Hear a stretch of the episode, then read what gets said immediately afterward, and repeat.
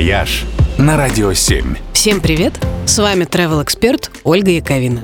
Вкусные новости из Франции. Багет официально признали объектом всемирного нематериального наследия человечества. Этот список ЮНЕСКО ведет с 2003 года в дополнение к перечню великих архитектурных и природных памятников. В него попадают интересные традиции, ремесла, музыка, ну и разные вкусности тоже. За почти 20 лет в список вошло уже около 500 гастрономических позиций. Среди них, например, неаполитанская пицца, азербайджанская долма, бельгийское пиво, грузинское вино и украинский борщ.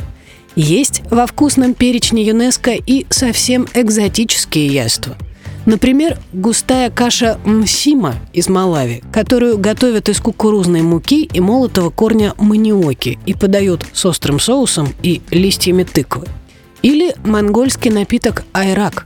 Его делают из кобыльего молока, которое несколько дней бродит в особом кожаном бурдюке. Некоторые великие блюда делят между собой сразу несколько стран.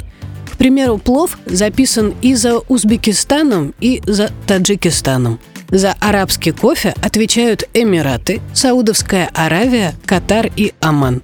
А лаваш делит между собой целых пять стран – Азербайджан, Киргизия, Иран, Казахстан и Турция.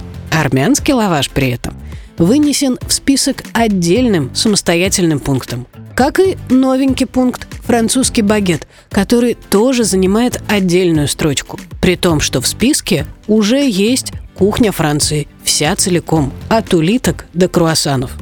Помимо французской, такой же чести удостоились еще мексиканская и японская кухни. Они тоже целиком внесены в список ЮНЕСКО. Блюд из России в списке пока что нет. А жаль.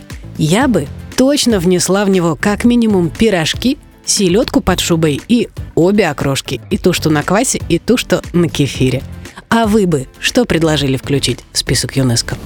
«Вояж» только на «Радио 7».